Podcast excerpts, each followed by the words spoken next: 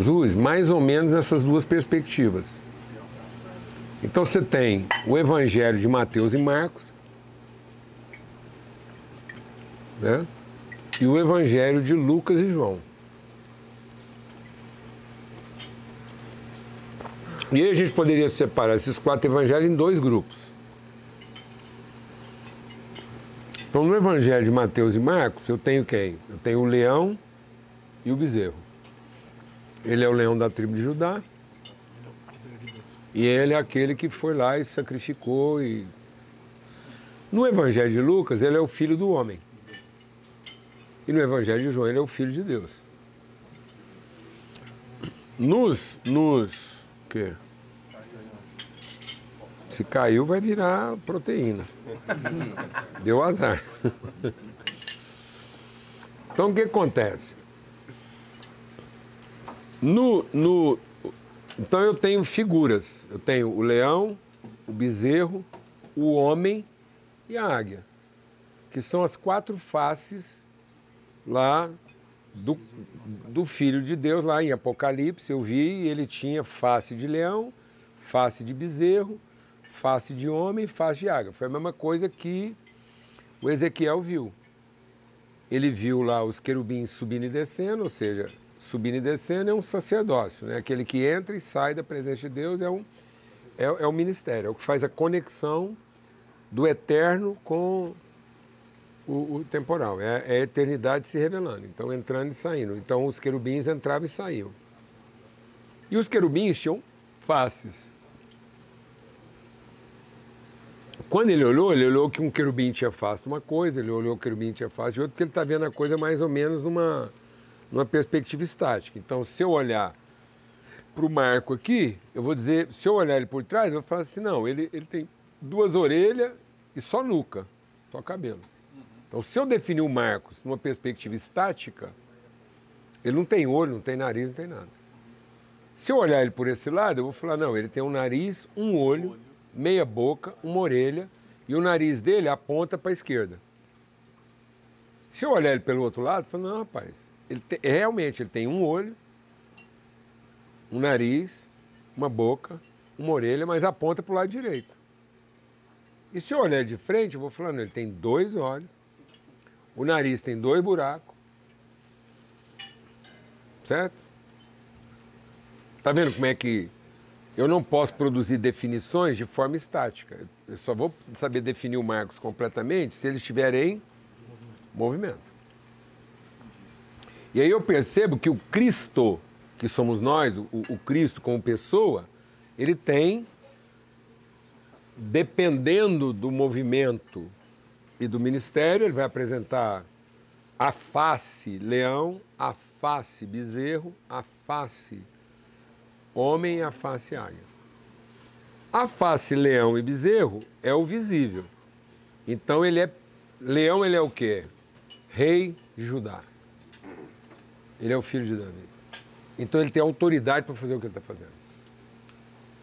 E ele tem as as Aí tem genealogia. Aí a genealogia vem de onde? De Davi.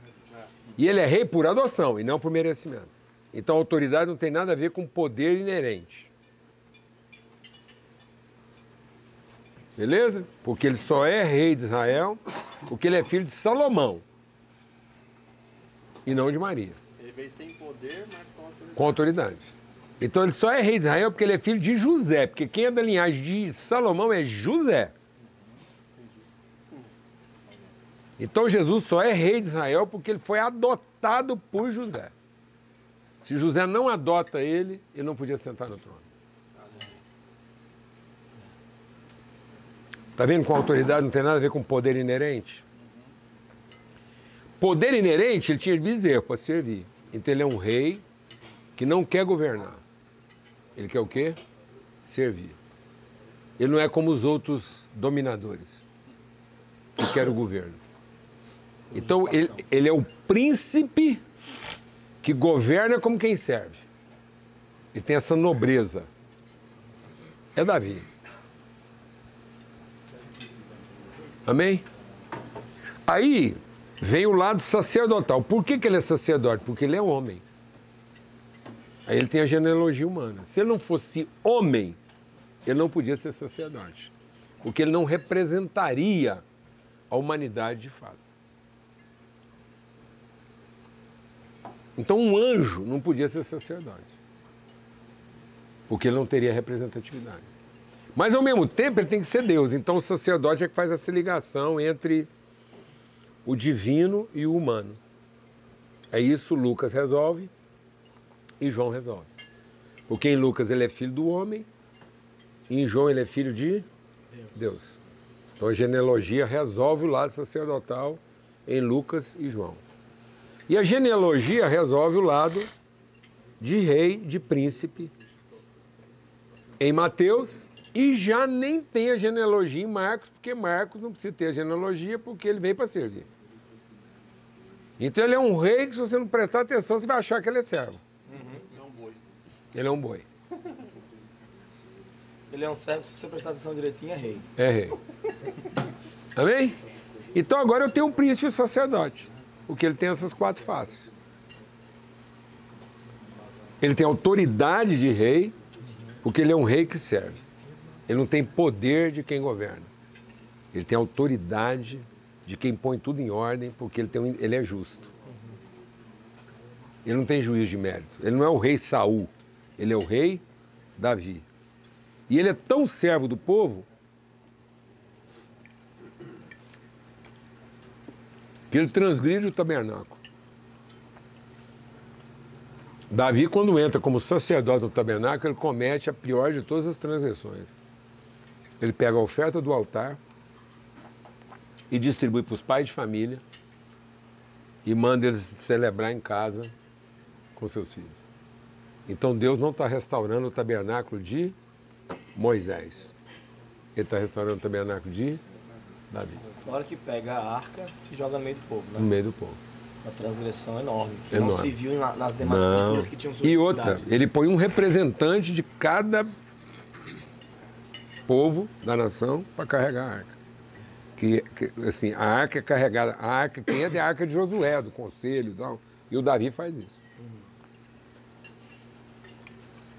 Davi repete o ato de Josué e não de Moisés. Bom, então nós temos um desafio. Porque o que, que a religião fez? Ela dividiu a pessoa, ou é sacerdote, ou é príncipe. Ou você atua no meio corporativo, ou você atua no meio religioso. A hora que nós criamos essa figura dividida, o príncipe corrompeu o sacerdote o sacerdote corrompeu o príncipe. Porque o, o príncipe colocou o sacerdote para resolver os problemas espirituais porque não tinha tempo. E o sacerdote aceitou ser esse prestador de serviço. Aí eu tenho um sacerdote que não tem autoridade de príncipe e tem um príncipe que não tem sensibilidade de sacerdote. Então a escravidão fez isso. Cortou o corpo no meio. Certo? Então eu acho que cortou ele longitudinalmente. Ah, é verdade. Porque agora É verdade. as mãos ficaram divididas. Não há esperança, porque ele é um cara com a mente. De... Por que, que o cara com a mente dividida não prospera? Porque as duas mãos dele ficam bobas. Os pés dele ficam trôpegos. Tá vendo? Porque ele perdeu a direção, ele perdeu o sentido do que ele faz e a direção para onde ele está indo. E aí o que acontece? A escravidão faz isso. A igreja brasileira ela não percebeu que o evangelho, como aconteceu na Europa, ele traz prosperidade. O evangelho faz você migrar do seu ambiente sociocultural. E se você não tiver sensibilidade sacerdotal, você se corrompe. Você corrompe o príncipe e o sacerdote. Isso aconteceu com a Europa. Quem patrocinou a escravatura na Europa foi a reforma. A escravatura coincide com a reforma. Então, a, a, a, a, a idade das trevas, a, a, a desgraça europeia, foi por conta da igreja romana. Mas a escravatura do novo mundo foi por conta da igreja reformada. Porque ela prosperou. E ela estava na, na nobre tarefa de pregar o evangelho, ela tinha que pôr quem fazendo o trabalho ordinário dela? O escravo. Porque ela tinha que cuidar de coisas mais nobres, seja como sacerdote, seja como príncipe. Então, a escravatura coincide com o ano 1500 e pouco. E ela vai acontecer no Brasil por quase 400 anos. 390 anos de escravidão no Brasil. É quase o período que o povo passou no Egito. Então gerou uma cultura. São quase 400 anos em que foi tirado da África 50 milhões de príncipes. Meu Deus. Para chegar a 5, para chegar a 5 milhões no Brasil. Holocausto da África. Mataram 6 milhões de judeus na Europa, é notícia até hoje. Tiraram 50 milhões de príncipes africanos e ninguém fala. Cadê o museu? E o resto, os 45, ficou no mar, bicho. Comida de baleia de peixe. E nesse processo, primeiro os mais fracos, depois os de interesse comercial e, por fim, os próprios pais vendiam seus príncipes. Para poder ter o quê? Poder. Então eles, eles patrocinaram o poder negociando seus filhos. Os próprios pais entregaram seus filhos para a escravidão. Então, hoje a gente se conscientiza disso na nossa história e entende que nós não estamos lidando com a circunstância. A igreja brasileira não está lidando com a contingência. É uma cultura. E aí, onde você vai recuperar isso? Onde a cultura ainda não se consolidou. Então, quanto mais você vai caminhando para o centro, quanto mais você vai caminhando para Roma, mais difícil é. Então você tem que buscar o príncipe onde? Lá na periferia. Onde ele ainda acredita em transgressão. Porque de alguma forma ele quer transgredir, ainda que seja pelo motivo errado. Sim. Isso é verdade. Certo? Se você chegar num grande centro como São Paulo, a coisa está tão. Eu estou citando o caso para a gente entender o tamanho da bronca. Se você chegar em São Paulo, você não faz a revolução a partir de São Paulo. Por quê? Porque a dicotomia está consolidada. É um status quo. É um E status quo. Por quê? Porque o cara que podia fazer a revolução, que é o cara da periferia, não tem a cultura. Porque ele foi privado. Ele não tem cultura, não tem escolaridade, não tem ferramenta, ele não tem. Ele só tem Instrumentalidade ele não tem. não tem. Aí ele, ele, fica, ele fica quase um delinquente. Ou ele é um delinquente, ou ele é um subserviente.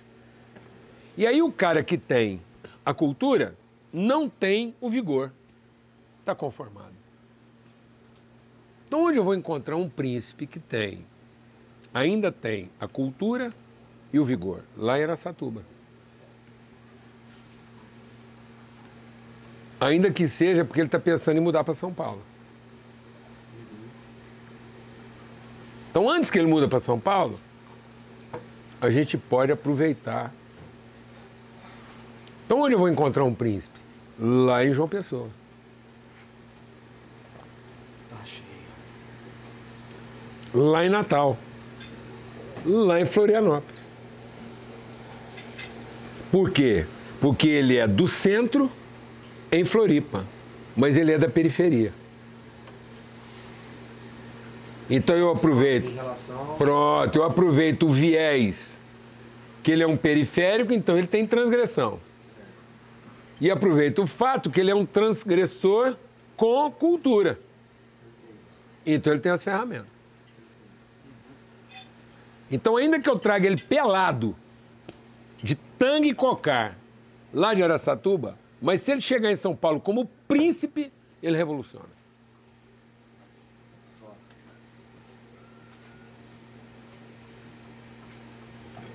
Então, antes que eles ponham a roupa nele, que Babilônia quer pôr, antes que Babilônia acenda para ele e fale assim: não, vem para cá. Ministérios chamando, empresas chamando. Porque o ministério hoje faz a mesma coisa que a empresa faz. Vai lá, você já deve ter recebido convite. Porque o cara vai lá e fala assim, oh, você tem potencial para mais, cara. A igreja você está tocando aqui, você deixa com o cara e você vem para cá e em um ano você está bombando. Babilônia. Só que qual vai ser a primeira coisa que eles vão fazer a hora que ele aceitar o convite? Cortar a língua dele. Você vem para cá, trabalha, mas é o seguinte: você confere com a gente o que você vai falar. Você vai ter vez, mas não vai ter voz. voz. Se você transgride, Então a castração hoje está onde? Na voz. Não é no pênis. Porque é o sêmen, é a semente, é a palavra. É a castração do verbo. Para castrar o verbo, valoriza o substantivo e o predicado. Então eu vou lá e substantivo Eliseu em cima do predicado dele e corto o verbo. Ele não verbaliza mais. Ele só atua. Serviço. Hã? Serviço. Serviço. É o da vez. É o da vez. Então esse esforço todo aqui é para trazer a conversa para um nível mais alto. Para trazer a conversa da periferia para um plano alto, para que você possa ver João Pessoa a partir de um plano alto. Conversando com o príncipe de Araçatuba. E com o príncipe de Arujá. Porque foi o que Jesus fez. Jesus foi tomando a sopa pela beirada. Ele foi rodeando Jerusalém e trazendo consigo o quê? Os príncipes.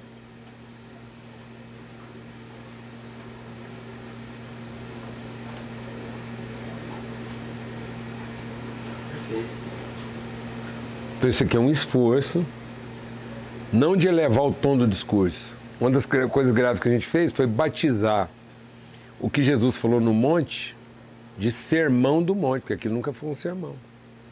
Jesus não subiu no monte para pregar, ele levou os discípulos para o monte para ter uma conversa mais elevada.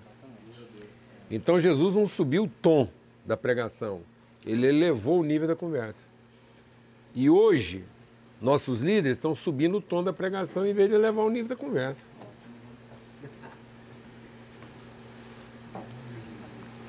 Isso aqui é para o Eliseu ter uma outra perspectiva de Araçatuba. Você tem uma outra perspectiva de São José do Rio Preto.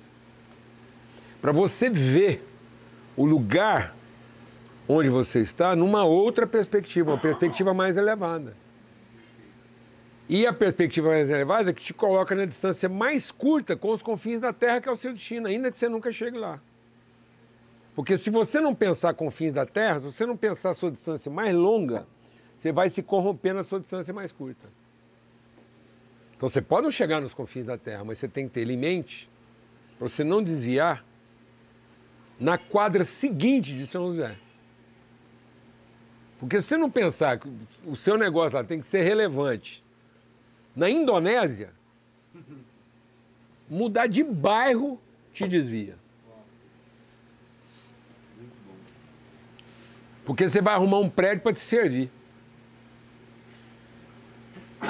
Você vai mudar o endereço da igreja só por conta do valor do aluguel.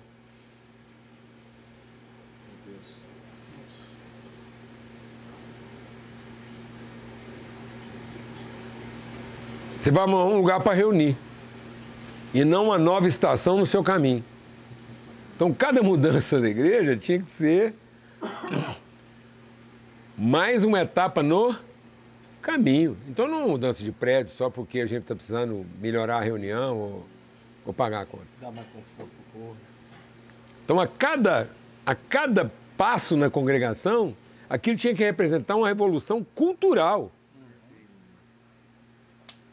O impacto na sociedade local. Pronto! Você avançou, você ocupou um espaço que você não ocupava antes. Você não alugou um prédio que você não alugava antes. Você evoluiu na compreensão de si mesmo em relação àquilo que você quer imprimir na cidade. Você não é um escravo procurando casa para morar. Sua comunidade está dando uma revolução na sociedade. que Pronto. Ela está cada dia mais ocupando o seu espaço. Interessa quanto que isso vai custar, não, pai. Você mora na rua, mas não procura uma casa para morar.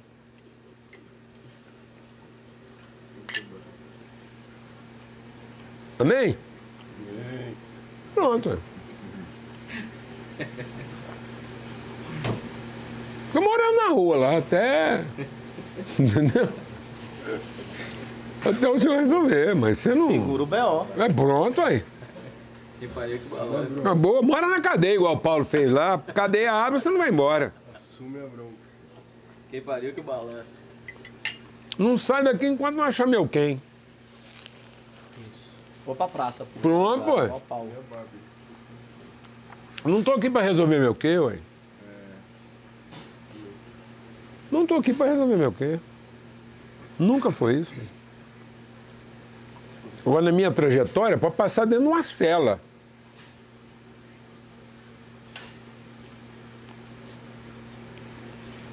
Da cadeia da Revolução no Egito. É isso mesmo. Quem mudou a vida da Naamã? Eliseu ou a empregada dele? Quem deu a direção para Naamã? É. Menina, rapaz. Ninguém nem sabe o nome dela. Os pais tinham pensado que ela ia fazer medicina, arte, gravar um, um DVD, um lá, ser famosa. Eles estavam fazendo plano para outras coisas. Alguém fez plano para que a menina ser escrava, roubada contra a vontade dela, para lavar prato na casa do cara mais poderoso do planeta? O que, que aquela menina não perdeu? A nobreza. Na primeira oportunidade que ela teve, ela direcionou a Síria. Um dos impérios mais poderosos do mundo.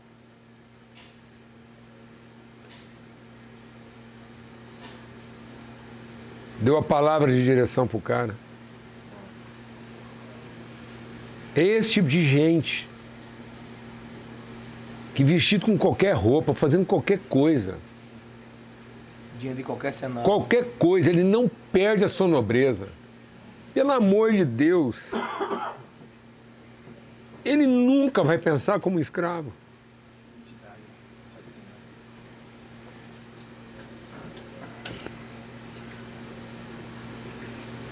O capeta quer fazer um escravo pensar como príncipe.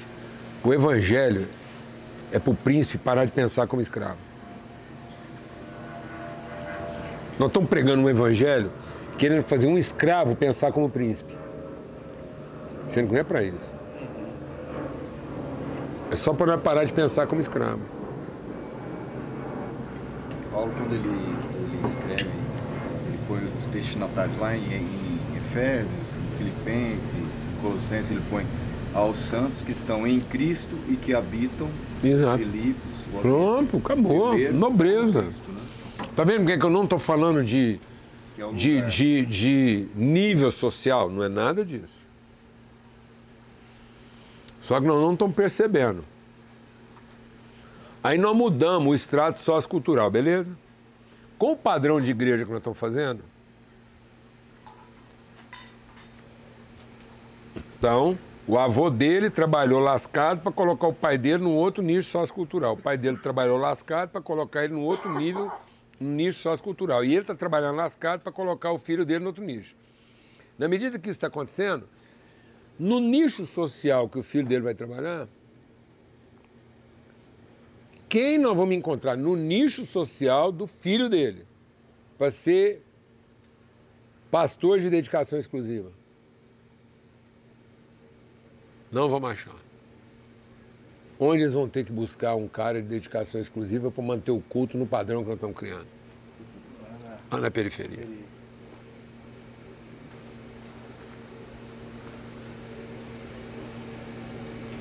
Aí eu rebento com a periferia, porque eu tirei o príncipe dela, simplesmente para manter o padrão de reunião onde ninguém quer se dedicar àquilo. Fiz do príncipe um eu fui lá, sequestrei um príncipe, fazia ele ser um escravo de luxo. Só para manter o padrão de serviço que garante A qualidade do a qualidade do serviço.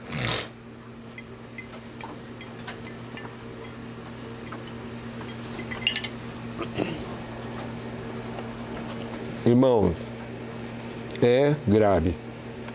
Então, que isso? Tem um esforço cultural. Nós trouxemos 20 líderes da Baixada Fluminense, tudo jovem, para passar três dias aqui em Brasília. E a conversa foi da Baixada Fluminense ao Plano Alto. Da Baixada ao Plano Alto. Porque o que era a Baixada Fluminense? É onde o, o rei morava, rapaz. Era Petrópolis. As carroças real passavam ali. Ali, rapaz. Nova Iguaçu é, o, é que alimentava a nobreza. É isso mesmo. Diz que a Tereza gostava daquela região porque as serras ali lembravam a Suíça, agora você imagina. Agora você vê. Hoje lembra o que aquelas serras? Povoada de gente Por quê? pobre, empobrecida, assaltada, marginalizada.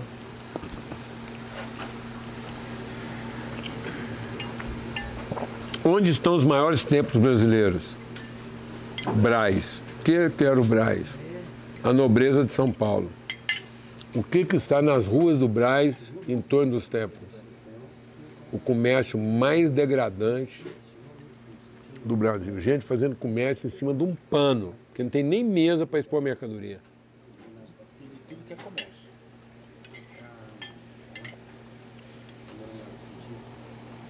Então é isso que vai acontecer. Delinquente, né? Pronto. Tem que ser em cima de um pano, porque quando chegar o rapa, é mais fácil você juntar o pano, botar nas costas, que parte. O Brasil ainda está por ver a degradação do Rio de Janeiro.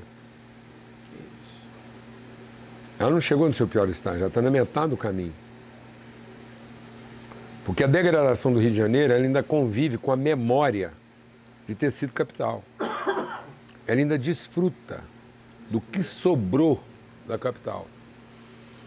Como aquilo era capital e a nobreza do mundo inteiro morava lá, aquilo tinha que funcionar. Então Brasil, a- Rio era a cidade maravilhosa porque havia uma circunstância intuitiva. Transporte funcionava, saúde funcionava, a cultura funcionava, a arte funcionava, tudo funcionava. Por quê? Porque o mundo estava lá e para ter o mundo lá tinha que pagar a conta. Mas aquilo não se transformou numa cultura. A hora que a capital saiu de lá, o Rio não se organizou para não ser a capital. Ele não tem indústria. O turismo é intuitivo. Quem vai começar a fazer turismo no Rio de Janeiro nos próximos 10 anos? Os ricos do Brasil? Os ricos do mundo? Não, então a tendência é o padrão sociocultural e caindo. Certo? Todas as áreas de serviço em colapso porque não tem cultura. Não tem produção industrial. Só extrativista lá, aquelas terminal petroleiro lá que estranho. Então você imagina a velocidade com que isso vai entrar? Qual é o símbolo da cultura remanescente do Rio de Janeiro? Rede Globo. A Rede Globo sistematicamente está cortando seus referências o quê? Culturais. Todos os representantes do, da referência, do, do, do, do, do legado cultural da Globo foram se desligando. E estão se desligando. Os que não foram mandados embora estão pedindo para sair. Então a tendência é ter uma televisão cada vez mais o quê? Comercial. Como está acontecendo. E feita com melhor qualidade. Então vai melhorar a qualidade do serviço e abaixar o padrão o quê? Cultural. Porque vai ficar cada dia mais comercial. O próximo a sair da Globo é o Warner. A ex-mulher dele já saiu. E eles tudo foram para as redes o quê? Alternativas. Então, nós ainda estamos por ver lá o que vai acontecer. Faz sentido ou não? Sabe Santos? É o Rio. Sem nenhum demérito para Santos. Eu não estou criticando Santos. Mas teve que ter feito um trabalho assim, gigante, para Santos ficar assim. Você lembra o que, que era Guarujá? Meu Deus. Não, não lembro que eu cheguei lá quando já tava a pobreza lá já. Tá vendo? Mas era um Já luxo. era. Então, isso, e aqui eu não, de novo, isso não tem nada a ver com preconceito, tem a ver com a referência cultural. Isso não tem nada a ver com as pessoas, as pessoas acabam sendo vítimas dessa falta de quê? De nobreza, de cultura. É muito engraçado isso, por exemplo. João Pessoa é uma cidade interessante. Porque João Pessoa conviveu com a escravatura, mas não na forma que viveu, por exemplo, a Bahia. Não teve porto não de navio negro. Tá vendo? Então, João Pessoa é um polo de transformação do Brasil. Porque não viveu a escravatura no formato da Bahia. Por que, que a- o povo fala que baiano é preguiçoso, que isso, aquilo? Porque foi o nosso foco maior de escravatura. Aí quando o escravo foi liberto, ele falou, eu sei fazer, eu tenho força para fazer, eu posso fazer, mas ninguém vai falar mais para mim que eu tenho que fazer nem a hora que eu vou fazer. E se não gostar, vai embora.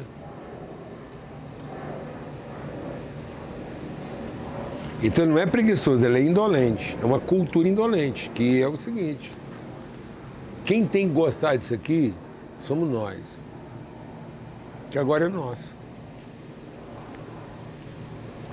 Outras regiões do Nordeste não herdaram isso, porque tiveram uma vivência um pouco mais cultural, no sentido de não ter a es- a escravatura nesse sentido raso, de exploração da mão de obra, assim. Então, João Pessoa, por exemplo, é um lugar onde as pessoas vieram para se fixar.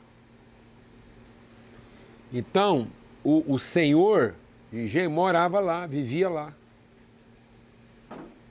Ele não era extrativista. Então ele foi desenvolvendo uma, um remanescente cultural. Isso mesmo. Você concorda que existe uma certa. Lá é a terra dos coronéis, né? Isso. é o coronelismo que, que, que, que mandava assim. O que a gente vai ter é uma herança indígena, Isso. uma herança holandesa isso. e uma herança portuguesa. Agora, por exemplo, a herança afro não tá ali na Paraíba. Não tá, a gente não teve isso. Não na medida como você não tem herança áfrica em Santa Catarina. Inclusive, meus filhos começaram a ver gente negra, assim, da cor mais escura, do preto mesmo, quando eles visitaram o Rio de Janeiro. Foi uma coisa que eles falaram, pai, É. é uma pessoa preta. E aqui não estou falando de preconceito, tá vendo? Tô- É só para a gente entender o remanescente da mentalidade escrava.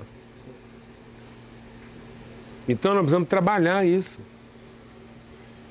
Onde existe ainda local de resistência. É nós.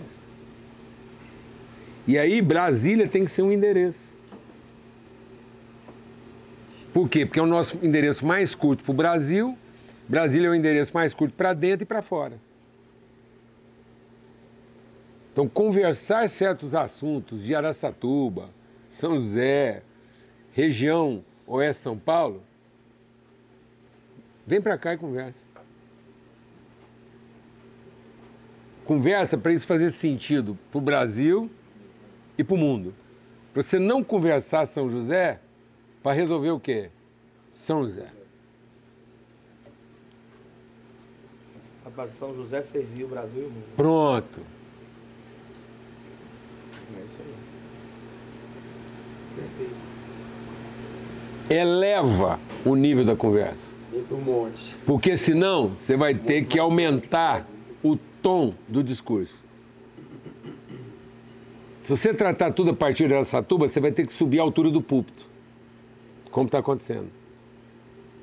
Antes de você subir a altura do púlpito, eleva o tom da conversa.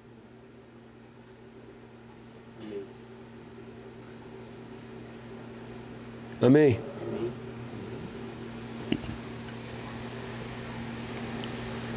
Arujá. Aí faz sentido nós estamos conversando aqui. Tá vendo como é que acaba que está sentado aqui? Transgressores. Com Amém. chance de transgredir. Amém.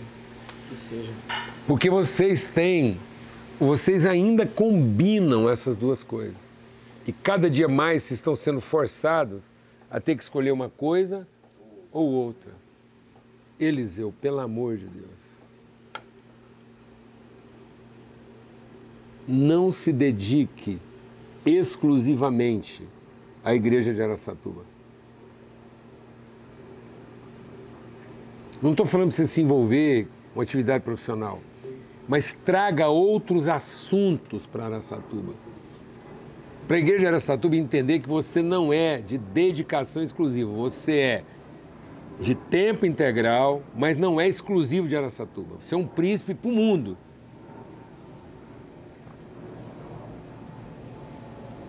Amém? São José. Você sabe o que eu estou falando? Aquilo é um polo de transformação. Só tem polo sentado aqui. E não foi nem a gente que planejou isso, não. É porque quando você vai tratar nessa perspectiva, são os príncipes que respondem. Fazer o quê, ué? Se eu tenho uma responsabilidade. Pronto. Ah, diz que temos, vai ter uma reunião ali com o pessoal. Ah, bom, uma tá- responsabilidade. Acabou. O cara tá querendo saber como é que ele faz a revolução. Liguei logo pra Latam, falei, muito minha passagem aí, não posso não, disse, dê seu jeito, que eu tenho uma responsabilidade. acabou, ué. Então o melhor disso tudo aqui é trocar os endereços dos príncipes aqui, ué. Eliseu, vai lá em João Pessoa.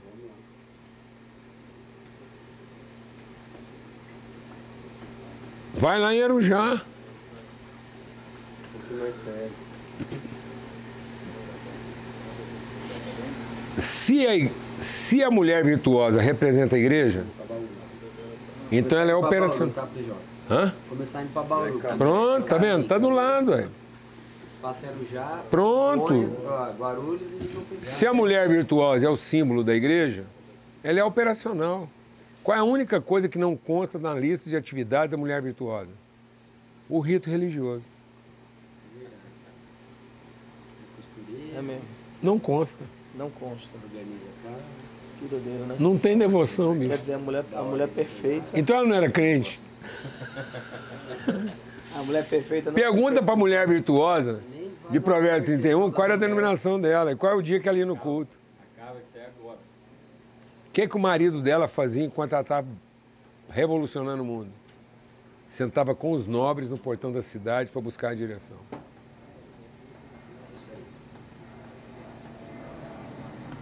Era uma esposa de um nobre.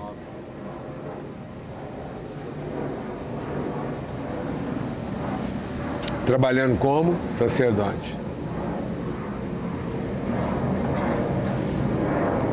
Não tem atividade devocional na lista. Para concluir essa reflexão aqui agora.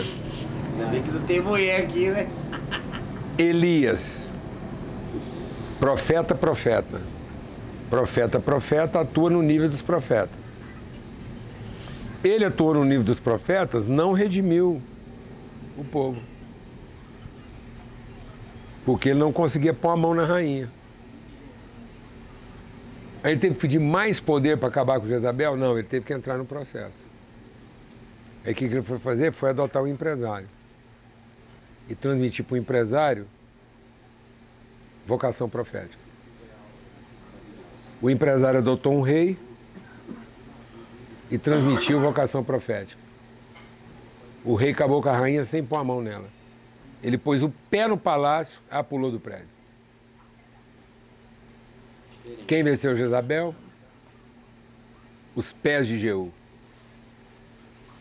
E nós, mãos dele. Quem é Jeú? Um príncipe gerado por um empresário, gerado por um profeta. O que, que os príncipes não tinham? Sacerdócio. O que, que sacerdócio não tinha? Um príncipe. A hora que Deus juntou os dois, acabou com a Jezabel. Enquanto a gente atuar separado, nós vamos ter poder de sacerdote, poder de príncipe e não vão resolver.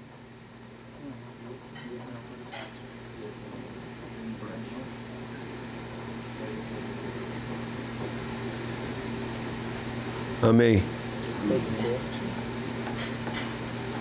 Então, assim, há uma revolução acontecendo no Brasil. Ela precisa acontecer para a redenção do mundo. Do mundo. Amém? Ó, como nós estamos tratando a questão da primavera e é a estação das flores que apontam para os frutos, né? Os frutos vão eclodir lá no, no, final da primavera e início do verão. Então, o verão é que, de fato, mais é bom, a gente está querendo trabalhar a primavera, o aspecto da, da sensibilidade. Então, por que do fruto aqui? Porque é na primavera que eu vou decidir. É na primavera, então, a primavera, a gente vai insistir mais nisso amanhã, mas eu queria, eu quis adiantar uma, uma, uma figura aqui pedagógica para a gente ter mais tempo de pensar sobre ela.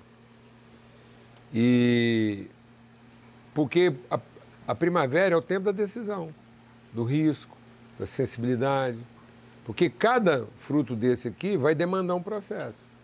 Cada um vai reagir de forma diferente no mesmo terreno, com a mesma temperatura, com o mesmo sol, a mesma chuva, ou seja, sol, chuva, tudo, todas as condições vão perceber outros momentos, outras realidades. Então a igreja, a igreja tem o privilégio de resgatar essa sensibilidade, de devolver isso para as pessoas. Não é justo com as pessoas não permitir a elas esse ambiente livre, amém? De transformação, de cada um poder transgredir dentro da sua vocação. Porque se eu padronizar, eu vou obrigar, por exemplo, o limão a achar que ele é um delinquente. Só porque ele não reage como um coco. Aí eu deixo a transgressão do limão e do coco conflitar, um ou outro vai ser delinquente na igreja do outro. Amém? E aí, aproveitando uma figura lá do Newton Bonner, que ele, ele trata uma coisa interessante. Então, ele vai tratar, ele, ele evoca lá a figura das frutas, dos frutos. A figura dos frutos, para a gente poder pensar as características de cada um. Então, por exemplo, eu tenho pessoas coco, alta resistência por fora, mas leveza e suavidade por dentro. Tem gente que é coco, é abacaxi. Então, se eu não tiver a sensibilidade de romper suas resistências externas, eu nunca vou chegar na sua interioridade. Então começa a pensar em você agora. Tem gente que é morango. Resistência zero, nem por fora, nem por dentro. Enquanto a azeitona tem a semente dentro, o morango tem as sementes fora. Os carocinhos que tudo é semente. E é fácil? É fácil. Mas também é sensível machuca fácil. Não dá para transportar morango igual você transporta coco.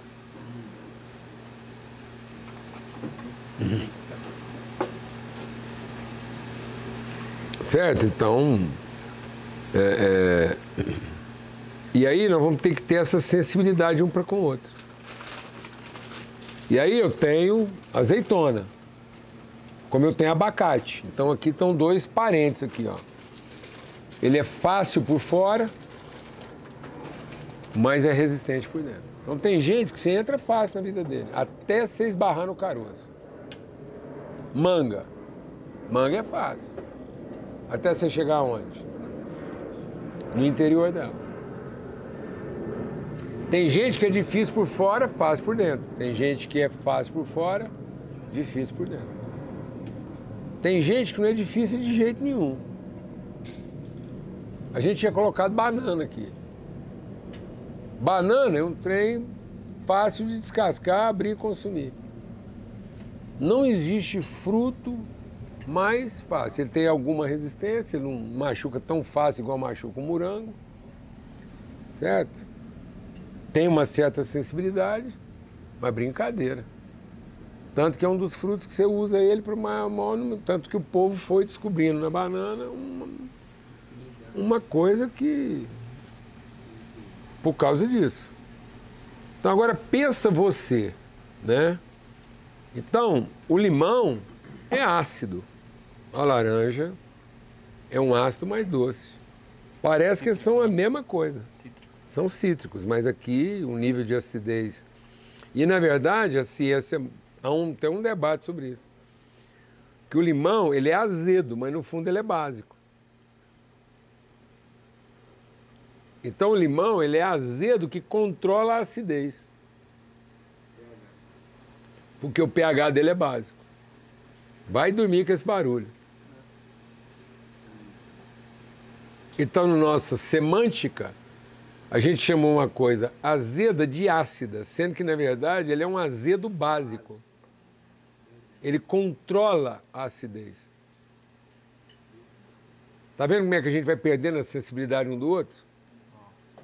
Às vezes eu tenho um irmão azedo na igreja, mas ele é básico. Ele é o regulador da acidez. Nossa, os azedos é triste. hein? Hã? Os azedos é triste. Tá vendo? Dá pra pôr pra correr, né? Mas é ele que às vezes está regulando o pH do processo. Não, é sempre assim. E, Beleza? De certa forma faz isso, mas a gente não percebe. Kiwi. Você olha para um kiwi você fala assim, se ninguém te falar, se olha um kiwi de longe, você fala é reino animal. Até que você abre, você fala que é reino vegetal. Porque kiwi de longe parece bicho. É. Parece um besouro sem perna. Não, fala a verdade. Tem uns kiwi que ainda é cabeludo. Não é? Se não abrir, você morre achando que é reino animal. Então, Tô pensando no irmão, né? não é? É, mas... Irmão. É. Mas aí eu fiz questão de buscar um fruto aqui que ia faltar. Hã? É. Melan... Tá vendo? ó? De novo, são parecidos, não são tão duros. E às vezes a gente tem a tendência de desprezar né, a casca. E aí, hoje, cada vez mais está provado que existe nutrientes, forma de ser usada. Você dá para pensar na melancia a moranga.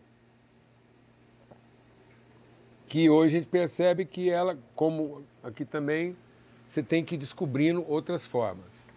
Mas eu queria chegar num fruto aqui, que ele é muito característico do Brasil. E muita gente não sabe que o caju é de uma categoria de fruto singularíssima. Como é singular o nosso povo brasileiro. E o caju pertence a um grupo chamado pseudofruto. É, e por que, que o caju é o pseudofruto? Porque isso aqui é o fruto e não isso aqui. Exatamente. Caju é a castanha. Meu Deus. É isso mesmo. Sabia não. E como nós temos a, a mentalidade para identificar o fruto pela sua polpa, a gente acha que isso aqui é o caju. Sendo que caju é isso aqui. E dá uma polpa chamada óleo, Óleo. entendeu? Ele também tem a polpa dele, não é isso aqui. Não é isso aqui. É aqui, ó. É aqui. Tem a carne e tem Esse- o óleo. Porque isso aqui é o fruto. Isso aqui tem polpa e castanha. Eu acho que isso é fantástico, porque eu acho que o brasileiro tinha que olhar mais para o caju. Ó. Tá vendo? Isso aqui está lá dentro do fruto. Isso aqui não é um fruto caju pequeno, não. Isso aqui é a castanha desse fruto.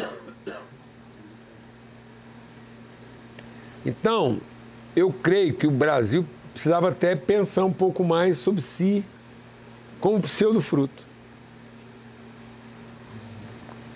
Que é uma revolução do pensamento.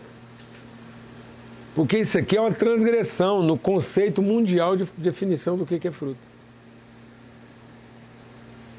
Caju veio pra confundir. Confundir. Tem, tem, tem irmão, cara. Ah, eu conheço vários. Então, e a gente queria conversar sobre isso um pouco, né? Você vê como é que essas aparências enganam, né?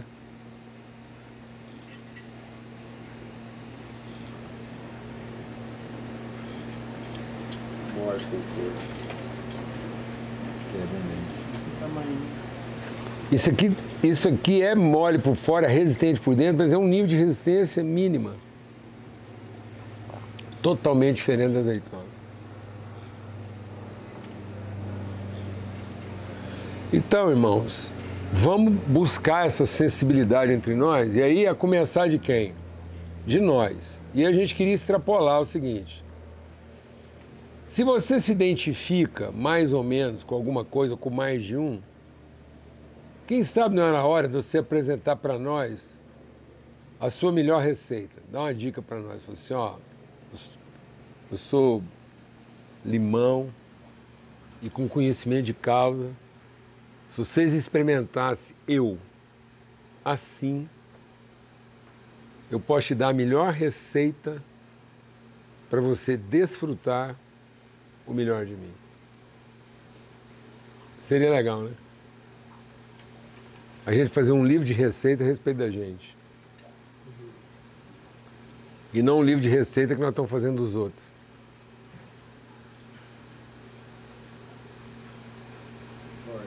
Mas pensar assim, ó. Falar pro irmão e falar assim, ó.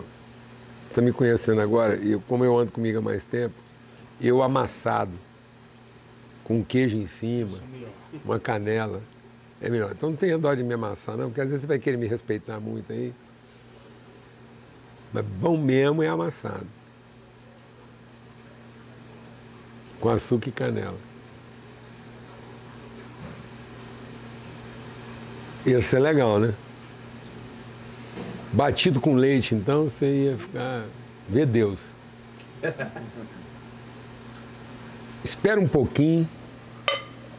Você vai ver a castanha que eu dou.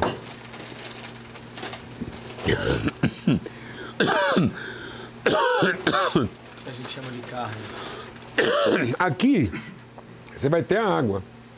É bom também. Se você tiver com sede. Mas se tiver com fome, você vai ter a carne. Então eu, eu ofereço coisas totalmente diferentes dependendo do meu momento, Dependendo da sua pressa. da tua pressa. Dessa necessidade e pressa. E tá tudo certo. Nessa velocidade, com gelo eu sou fantástico. Mas em outra velocidade, isso raspado assim, com uma rapadura. Hum.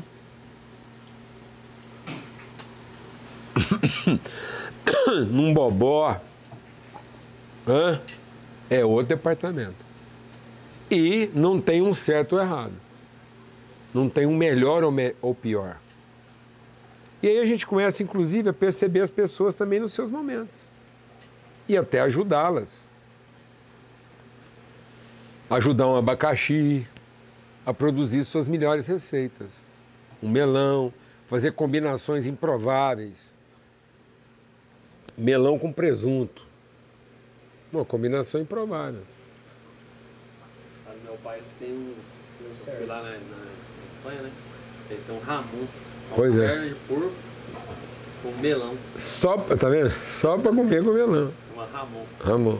É, é o presunto lá, cru. Amém? Então a gente queria deixar isso assim como reflexão. A bandeja vai ficar aqui para inspirar. Faltou um pequi aí, né? É, um piqui, tá vendo? Um piqui. Nossa, os irmãos pequi, né? Você vai. Tem, você vai com tudo, sai com a boca cheia de espinho. Não é unanimidade, Não, não, não. é fruto do cerrado. O é piqui-. É, e o piqui é uma coisa curiosa. Tem gente falando, ah, esse piqui tá ruim, ele tá branco. Ah, esse piqui tem pouca polpa. Ah, esse tem muita polpa. Então a gente começa a comparar os piqui. Até descobrir que tem 40 tipos de piqui. Se tem gente que acha ser desperdício um tipo de piqui, porque não gosta, tem 40.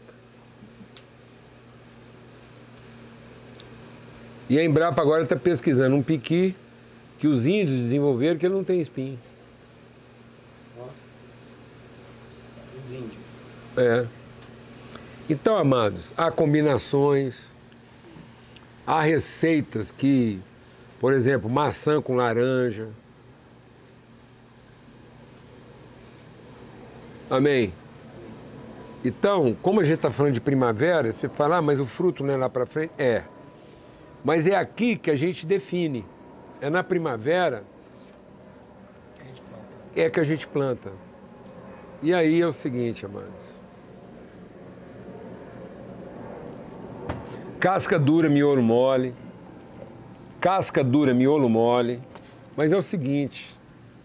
Apesar de, num certo sentido, ter alguma semelhança de características de resistência interna ou externa, o prazo, o cultivo, o choque, totalmente distintos. Não dá para continuar trabalhando o Evangelho dessa forma violenta, insensível, obrigando as pessoas a se adequar a um pó. A um pó. Aí nós vamos substituir tudo isso aqui. Você sabe, o que é está substituindo tudo isso? Uma lata É com um pó. Pode do gel, pode. A lata com o pó hoje tem mais valor do que a pedagogia de tudo isso. Nossos filhos estão aprendendo a trabalhar para comprar uma lata sem o menor respeito pedagógico, sem nunca ter aprendido a descascar uma laranja ou abrir um coco. Ou tirar a castanha do A caju, castanha do caju. Que é um processo bem É curioso. curioso. Mancha, É mancha. nódoa.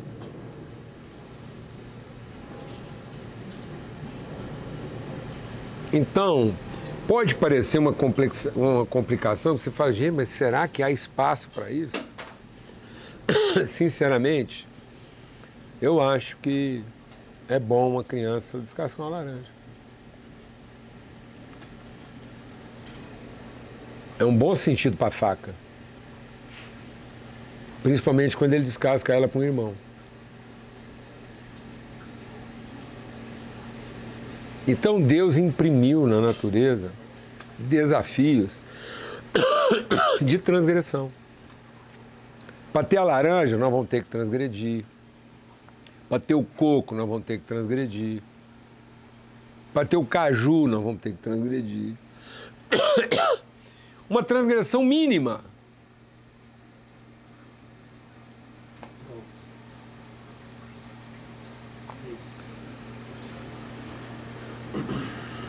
E os nossos filhos estão sendo privados disso.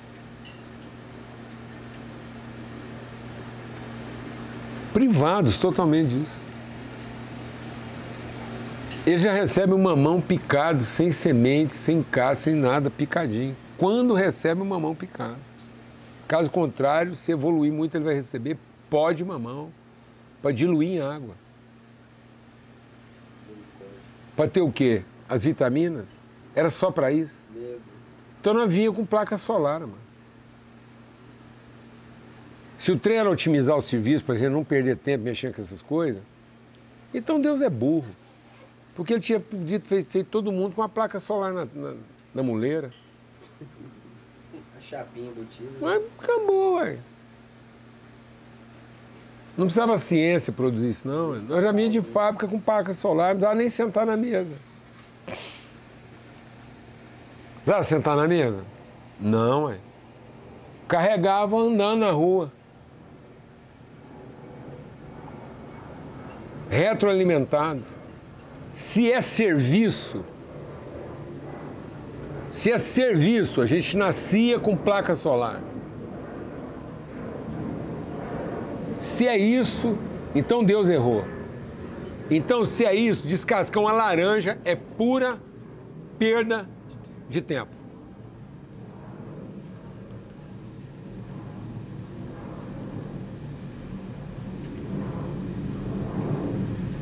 E Deus errou. Deus errou a mão no coco. Deus errou a mão, foi geral. Porque se era para alimentar a máquina,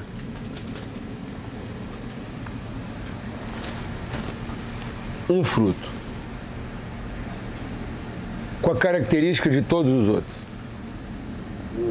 Para fazer doce, salada, embutido, cozinhar, descascar, tudo. Um único fruto. Se era para a gente aprender sobre animal, então era um animal. Metade lã, metade pena, latia para vigiar a casa, dava leite, botava ovo. Um único bicho. É o apocalipse. Um único bicho. Um único bicho que botava ovo, brincava com as crianças, vigiava a casa, metade dava lã, metade dava pena para fazer travesseiro, tirava leite, Voava e voava e era bom para churrasco. Pura perda de tempo, amados. Pura perda de tempo. Deus não é utilitarista como nós. Perdeu o tempo, perdeu o tempo. Perdeu o tempo desenhando 40 tipos de galinha. Se era para ensinar a ave, uma. Se era para ensinar sobre árvore, uma. Então eu vou te falar qual é qual é a única árvore que é única, Em que sentido? a do conhecimento do bem e do mal.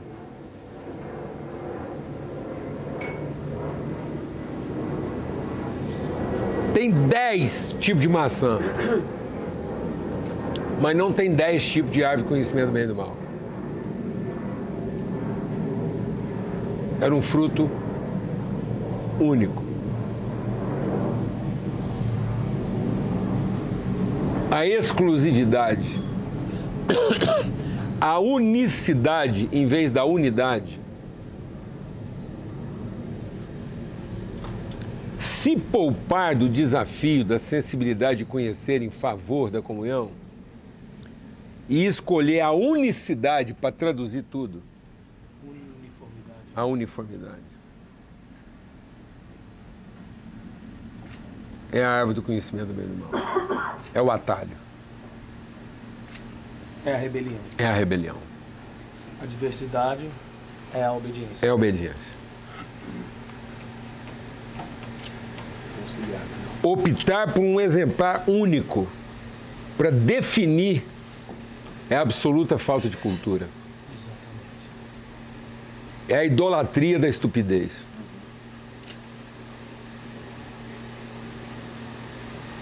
É a ignorância por divindade, É a marcha da idiotização. da idiotização.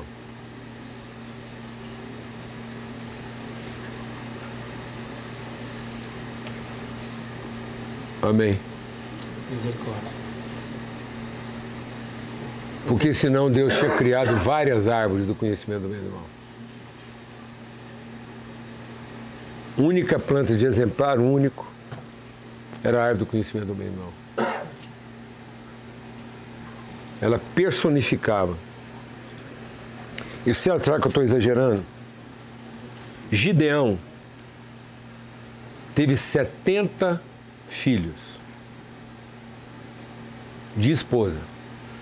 Não vou entrar no mérito da questão. Porque podia ter. Então os de esposa eram filhos. Ele teve um único filho da escrava.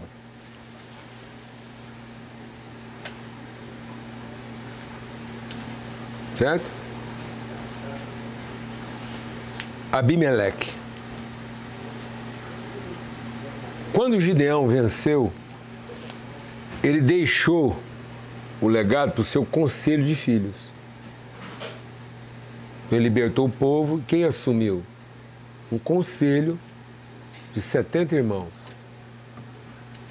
Primeiro dia da reunião dos irmãos, apareceu o único filho da escrava. O Abimeleque. E falou o seguinte: Eu também sou filho. Por direito.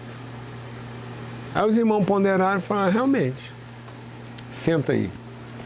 Foi o cara pegar a credencial no direito, ele saiu matando todo mundo. Antes dele matar o último, que era Jotão, o Jotão falou assim: Abimeleque, eu vou falar uma profecia sobre a sua vida. As árvores do campo foram até na oliveira.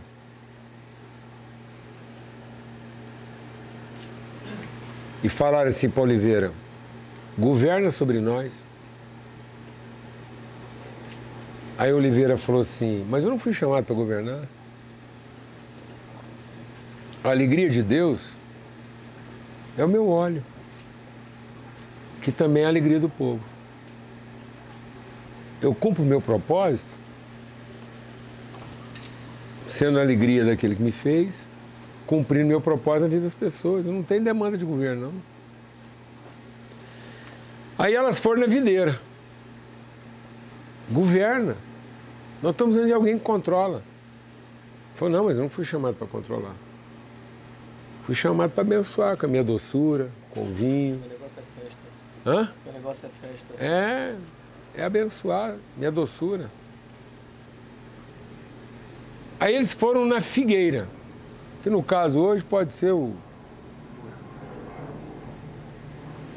Falei, não, gente, meu negócio nunca foi governo. Aí as árvores do campo foram aonde? No espinheiro. Até as árvores frutíferas eram várias. A hora que chegou no espinheiro, não precisou ir no segundo, no terceiro, porque só tinha um. Aí o espinheiro falou assim: Eu governo. Eu resolvo o problema de vocês, eu organizo a vida de vocês.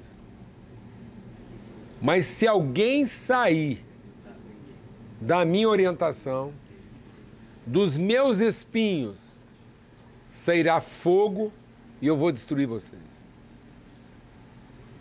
Mas pode deixar que eu organizo. Porque o que é um espinheiro? É uma árvore que, em lugar de fruto, tem espinho. Em lugar de autoridade, tem poder.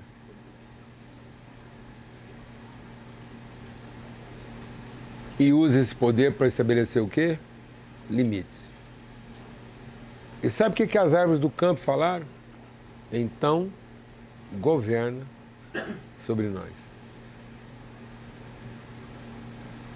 A hora que o Jotão acabou de falar, o Abimeleque passou a faca nele.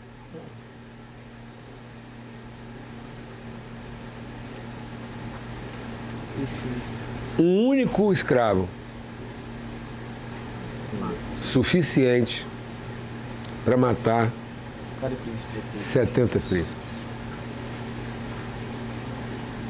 Agora você pega 70 e usa isso em linguagem espiritual. 77 vezes 10. É a perfeição ao seu limite.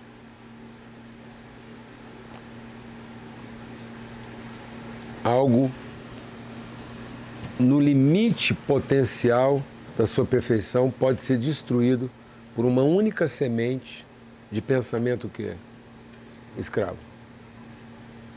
Então, amados, não vacila. Não distraia. Não distraia. O tempo todo você vai ser tentado a ser um príncipe pensando como que? Como escravo.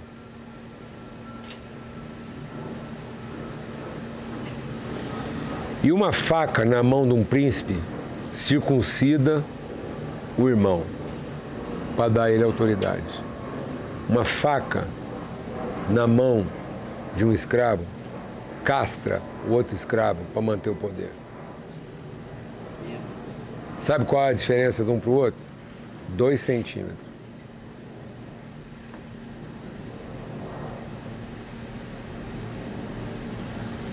Não é a faca, não é o pênis, não é o cara com a faca, nem é o irmão. É só a distância onde eu aplico o golpe. Um pouco para dentro, eu castrei o escravo. Um pouquinho para fora, eu circuncidei o irmão. E dei a ele autoridade.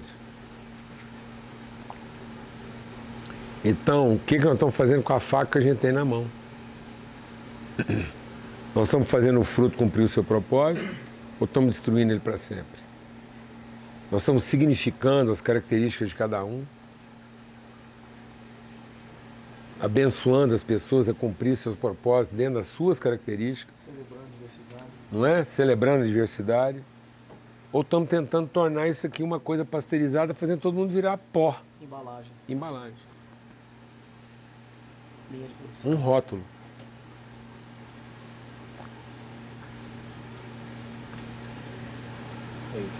Então, a cena é grave. A cena brasileira é desafiadora. E eu não falo por mim, não falo por vocês, eu falo pelos filhos de vocês e pelos seus netos. Faz alguma coisa. Exatamente. Eliseu, não é a sua igreja. É a igreja dos seus filhos. Eu tenho falado isso com o Mateus. O Mateus está trabalhando lá com um grupo de jovens de 20 anos. Se o Mateus pensar que aquele grupo de jovens é o rebanho dele, ele está frito. Se ele não olhar para aqueles jovens como os pastores dos filhos dele.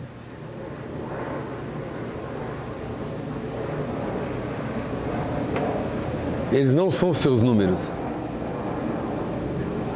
Eles são os pastores da geração de seus filhos. Não celebrem os jovens da sua igreja como seus números, mas cuide deles como os pais dos seus filhos. Que vão estar cuidando deles quando você não estiver aqui para protegê-los. O dia que a sua filha mais precisar de ajuda, vai ser aquele cara lá que vai estar lá para atender ela, sem você poder fazer nada para protegê-la dele. Então, ou você formou um príncipe, ou você formou um escravo cheio de direito. É isso que está acontecendo hoje no seu ministério. Ou você está formando um príncipe, ou você está formando um escravo cheio de direito. E o escravo será o perseguidor dos seus filhos. Um único pode destruir 70. Porque tem poder para isso. Se os 70 cometerem a distração de achar que é uma relação de quê? De direito. Então não se distraiam. Não tem tempo para distração. Você tem três filhos? Então não distraia. Dorme bem, sem ansiedade, não deita na cama preocupado, você poder dormir bem, você não estar distraído no dia seguinte. Porque uma noite mal dormida vai deixar você distraído. Desatento. Amém? E é aí que alguém que o espinheiro reina. É reina. Uma desatenção sua. Então não tem lugar para distração. Uma carta. Uma carta de direito. Amém?